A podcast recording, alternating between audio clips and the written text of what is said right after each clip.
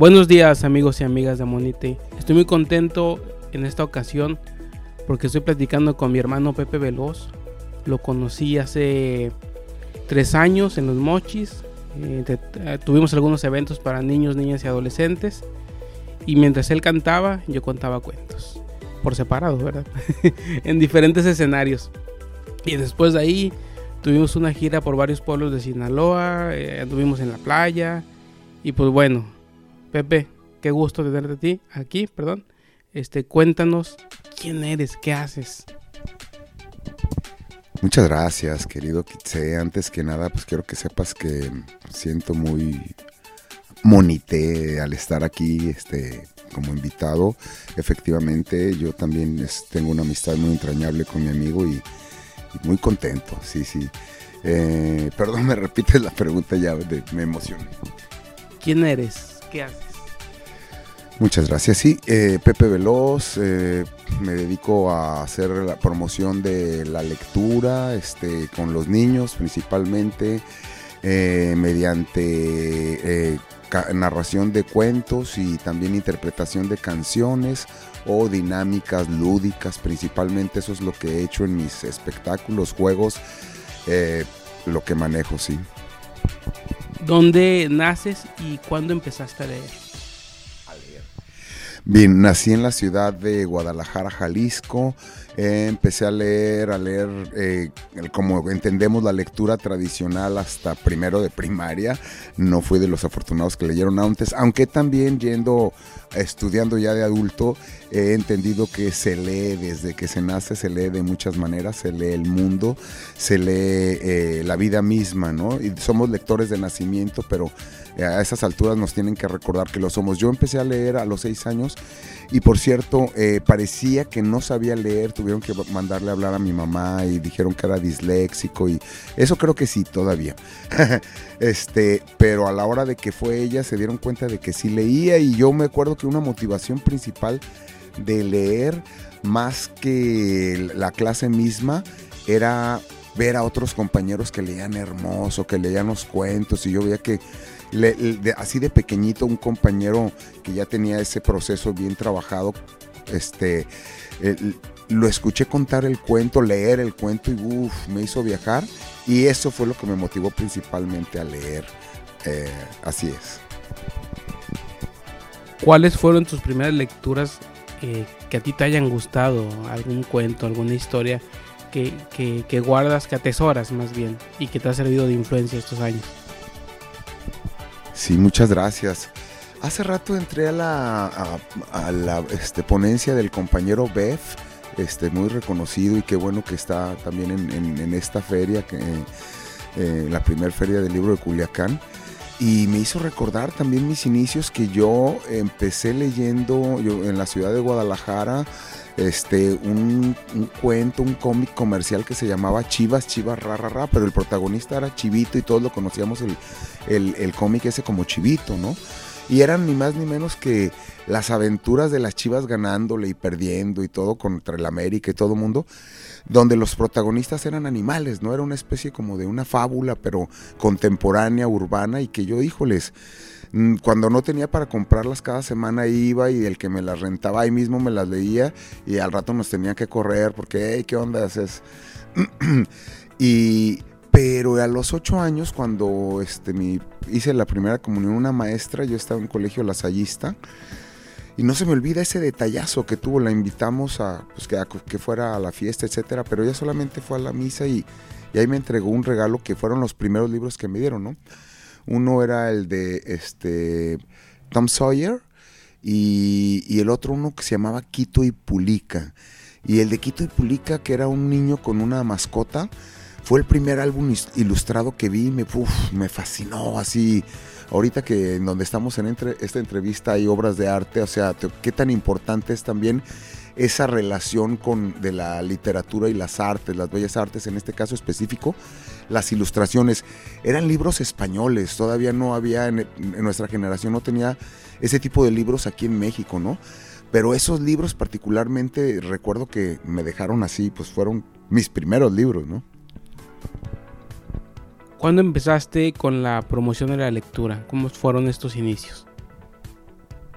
Sí, en el año 2000 mm, empecé a trabajar en un proyecto educativo que era, digamos, una especie de experimento que fue eh, diseñado por un titiritero de la Ciudad de México que consiguió un apoyo pues este para que lo, pudiera ejecutar. Y, en ese proyecto que diseñó el maestro Juan José Barreiro eh, mm, este, tenían que haber talleristas junto con los maestros normalistas.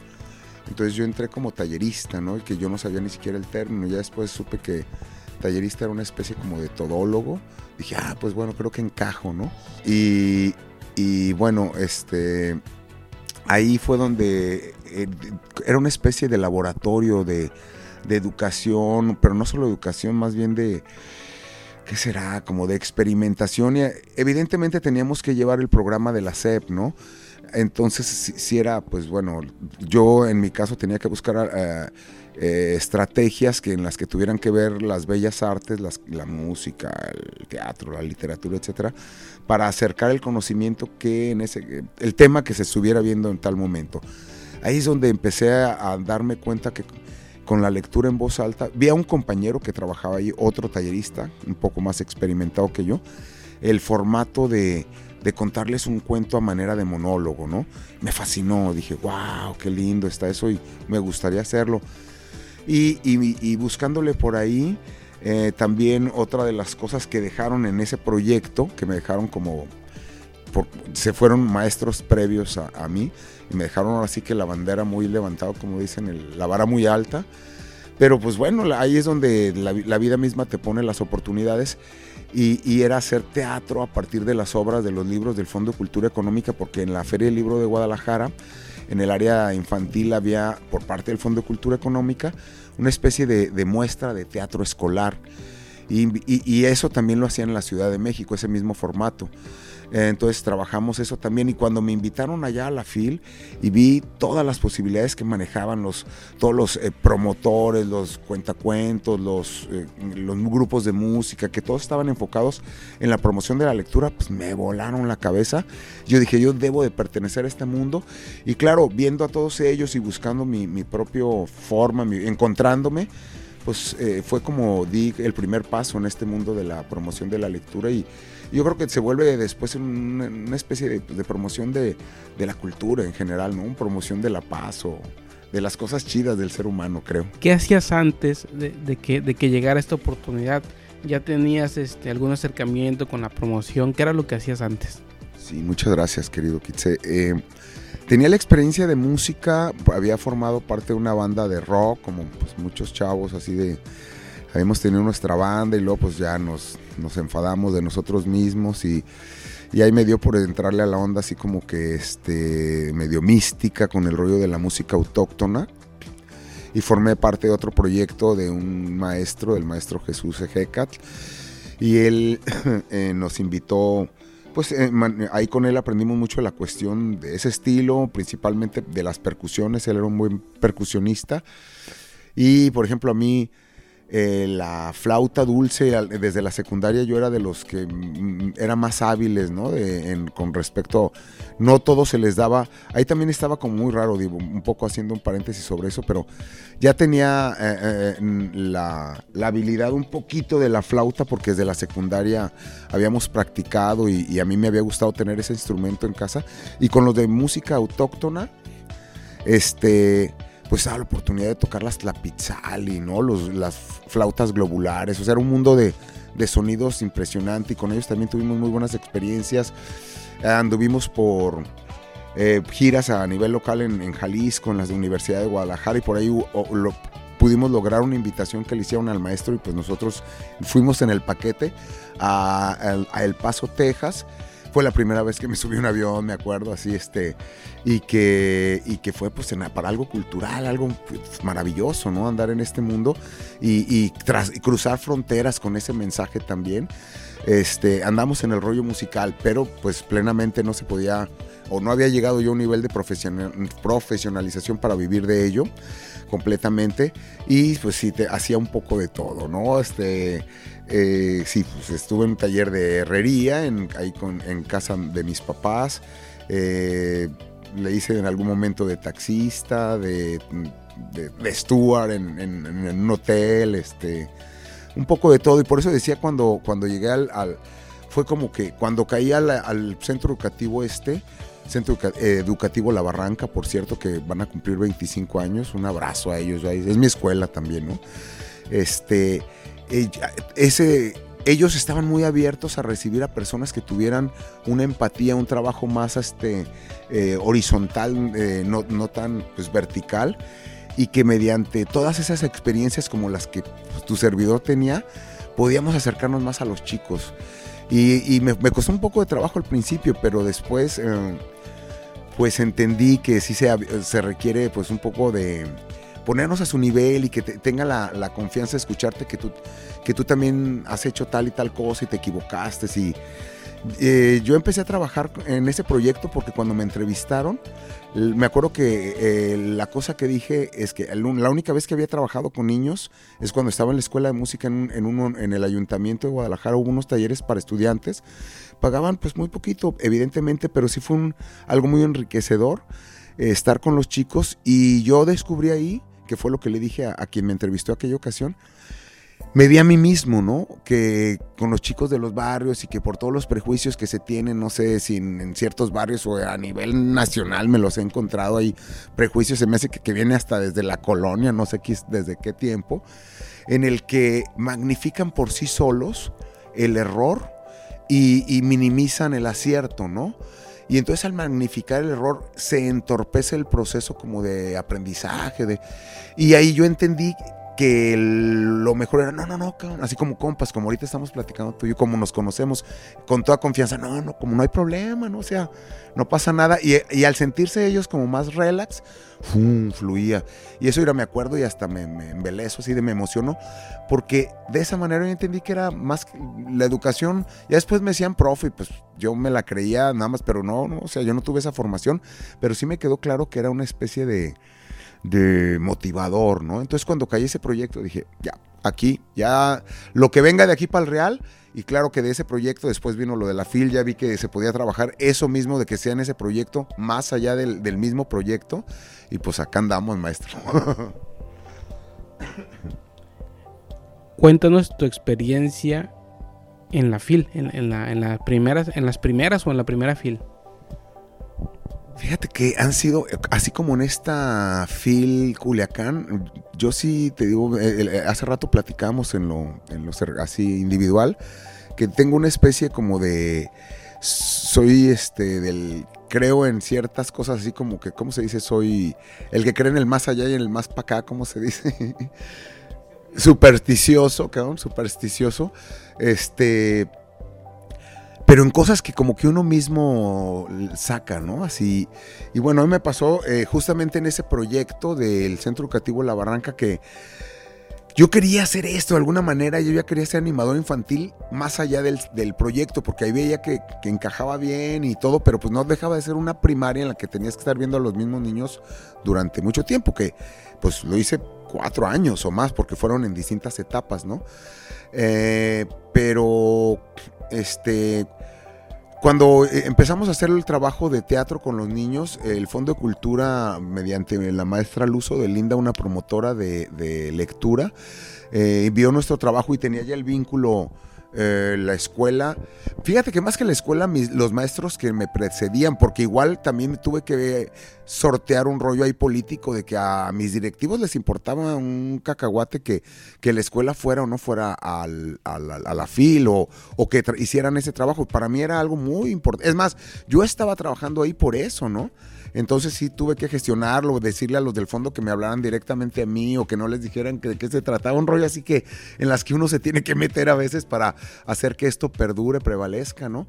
Y, ya después de que vieron el trabajo que llevamos una vez, me invitaron a mí como tallerista en un taller de promoción a la lectura directamente, en el que ya tampoco conocía del todo cómo era, y pues me dieron el diseño, pero pues estaba así como que, a, final de cuentas, el primero de que, que iba, a ser, iba a ser el ensayo general, ¿no? El primero. Entonces, el, eh, pues fue un sábado, era la primer fil, niños que, que, iba.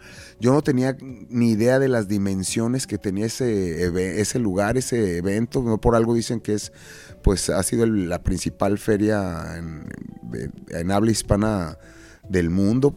Muy grande, pues, este, tiene unos alcances enormes. Entonces, yo iba nerviosón y venía en mi carro ahí por la de López Mateos pensando en este, con el, con el rollo pues de muy ensimismado de, de que venía esto, sabía, no lo conocía del todo, pero sabía que era algo, venía algo que me estaba esperando ahí y sí tenía miedo, ¿no? Pero me acordé de un momento en el que por primera vez me invitaron a contar un cuento así ante un público grande en un evento y desde que iba subiendo se me, se me había olvidado que el, de ese gran público había como 150 o 200 morros que eran mis alumnos pero yo no pensé que me fueran a recibir así. Entonces, ah, ellos empezaron a hacerla así de como emoción y la banda también. Y bueno, de por sí allá a lo mejor es un rollo del ego, indudablemente, pero sentí re bonito, cabrón. Y en lo que iba en el vehículo me, recordé a eso y eso como que me dijo, ánimo. O sea, si yo iba con un poco de miedo a enfrentar mi primera fila así, eso me hizo como ánimo, papá. Entonces, en esa primera fila le eché tanto feeling, yo no sabía, te digo, cómo manejar la energía, porque ya después entendí que tienes que dosificar tu energía en esos talleres, que es una, son 10 ah, diarios durante, son 80 talleres, a veces no se dan todos por circunstancias, pero la mayoría se dan y con muchísima gente y habla, hacia, tienes a niveles, la fila está así pues bien, bien cañón, ¿no? Entonces, bueno, ya después entendí eso, pero al principio yo lo manejé con mucha, mucha energía y me quedé como que con esa idea siempre, hasta la fecha de ese formato de, con esa energía, transmitir el, la promoción a la lectura, contar el cuento, invitarlos a jugar, el, este, las canciones, la música, este, la reflexión, el juego, etcétera, ¿no? Y lo hice así de esa manera que, por azares del destino, era el sábado eh, de inauguración y solo ese taller estaba funcionando. Yo, eran cuestiones de logística, de errores técnicos, lo que tú quieras, pero no más ese. Entonces pasa la inauguración, los que vienen, el comité de inauguración, incluido pues, el señor Rol Padilla, el licenciado y toda la raza con alrededor de y pues toda la prensa, etcétera. Entonces se quedan en el taller y pues en la vida, cabrón, ¿no? me sentí así como alfombra roja y dije, órale, cabrón, ¿no? Pues muy detalles de esos. Y, al rato pasó lo de, eh, más en la tarde, tampoco nos habían invitado nunca a participar en un rollo así de televisión. Llegaron también los de la televisión de, la UDG, que en aquel tiempo todavía no tenían el canal 44, ahora ya tienen varios años que lo tienen. Imagínate desde cuándo estoy hablando, hace muchos años. Eh, pero tenían el programa Mundo Caracol, que creo, no sé si todavía hasta la fecha lo tienen, que era para, para niños. Y llegaron, nos hicieron la entrevista. Porque, eh, y yo también me daba cuenta que no se acercaban a cualquier espacio, se acercaban como a los que veían que tenían como más este, interacción con el público, ¿no?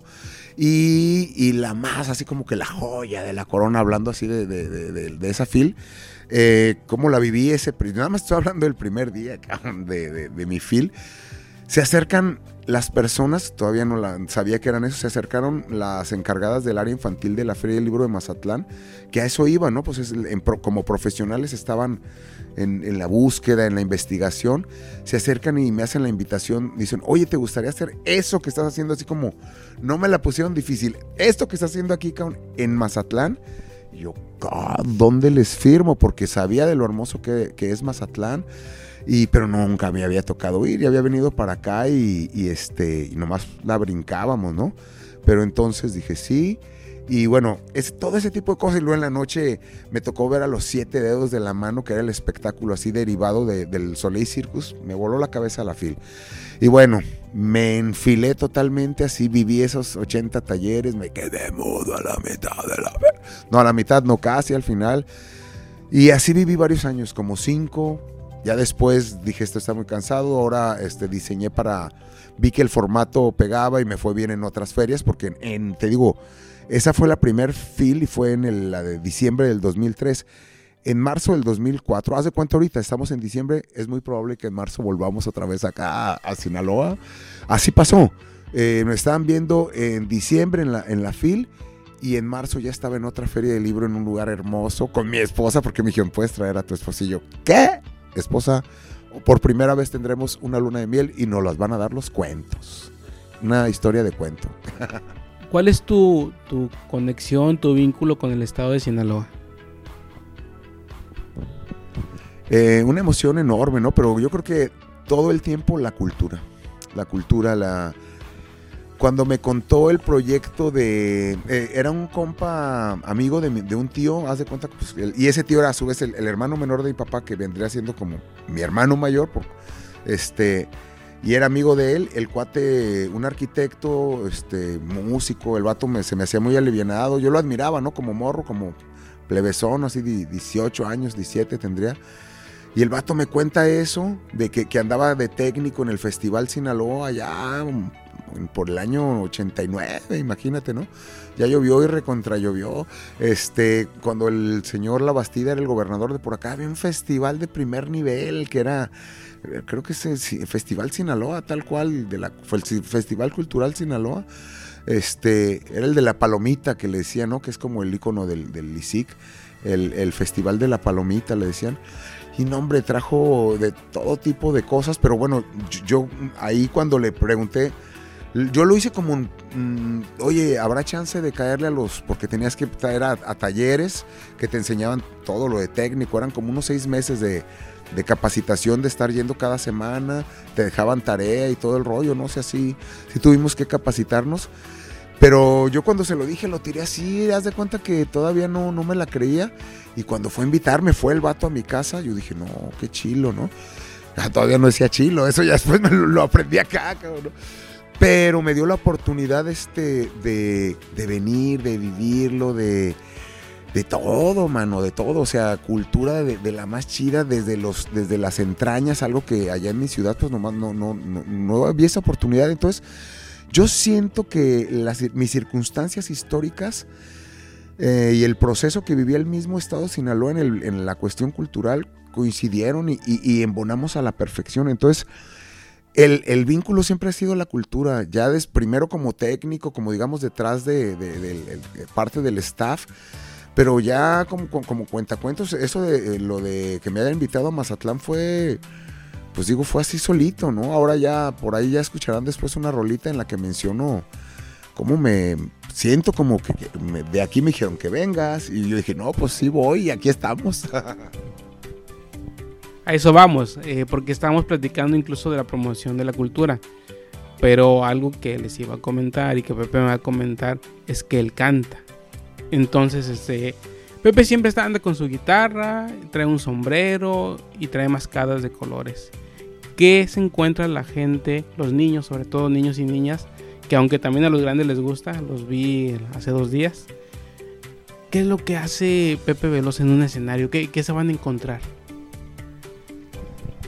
Eh, van a encontrar a, una persona que, les va a invitar a, a que disfrutemos ¿no? este ratito que estamos aquí, en ese espacio vital, a que, a que respiremos y que tengamos una convivencia sana de... eh, en comunidad, ¿no? En, eh, este, utilizando como elemento principal el diálogo, los libros, la música y el humor.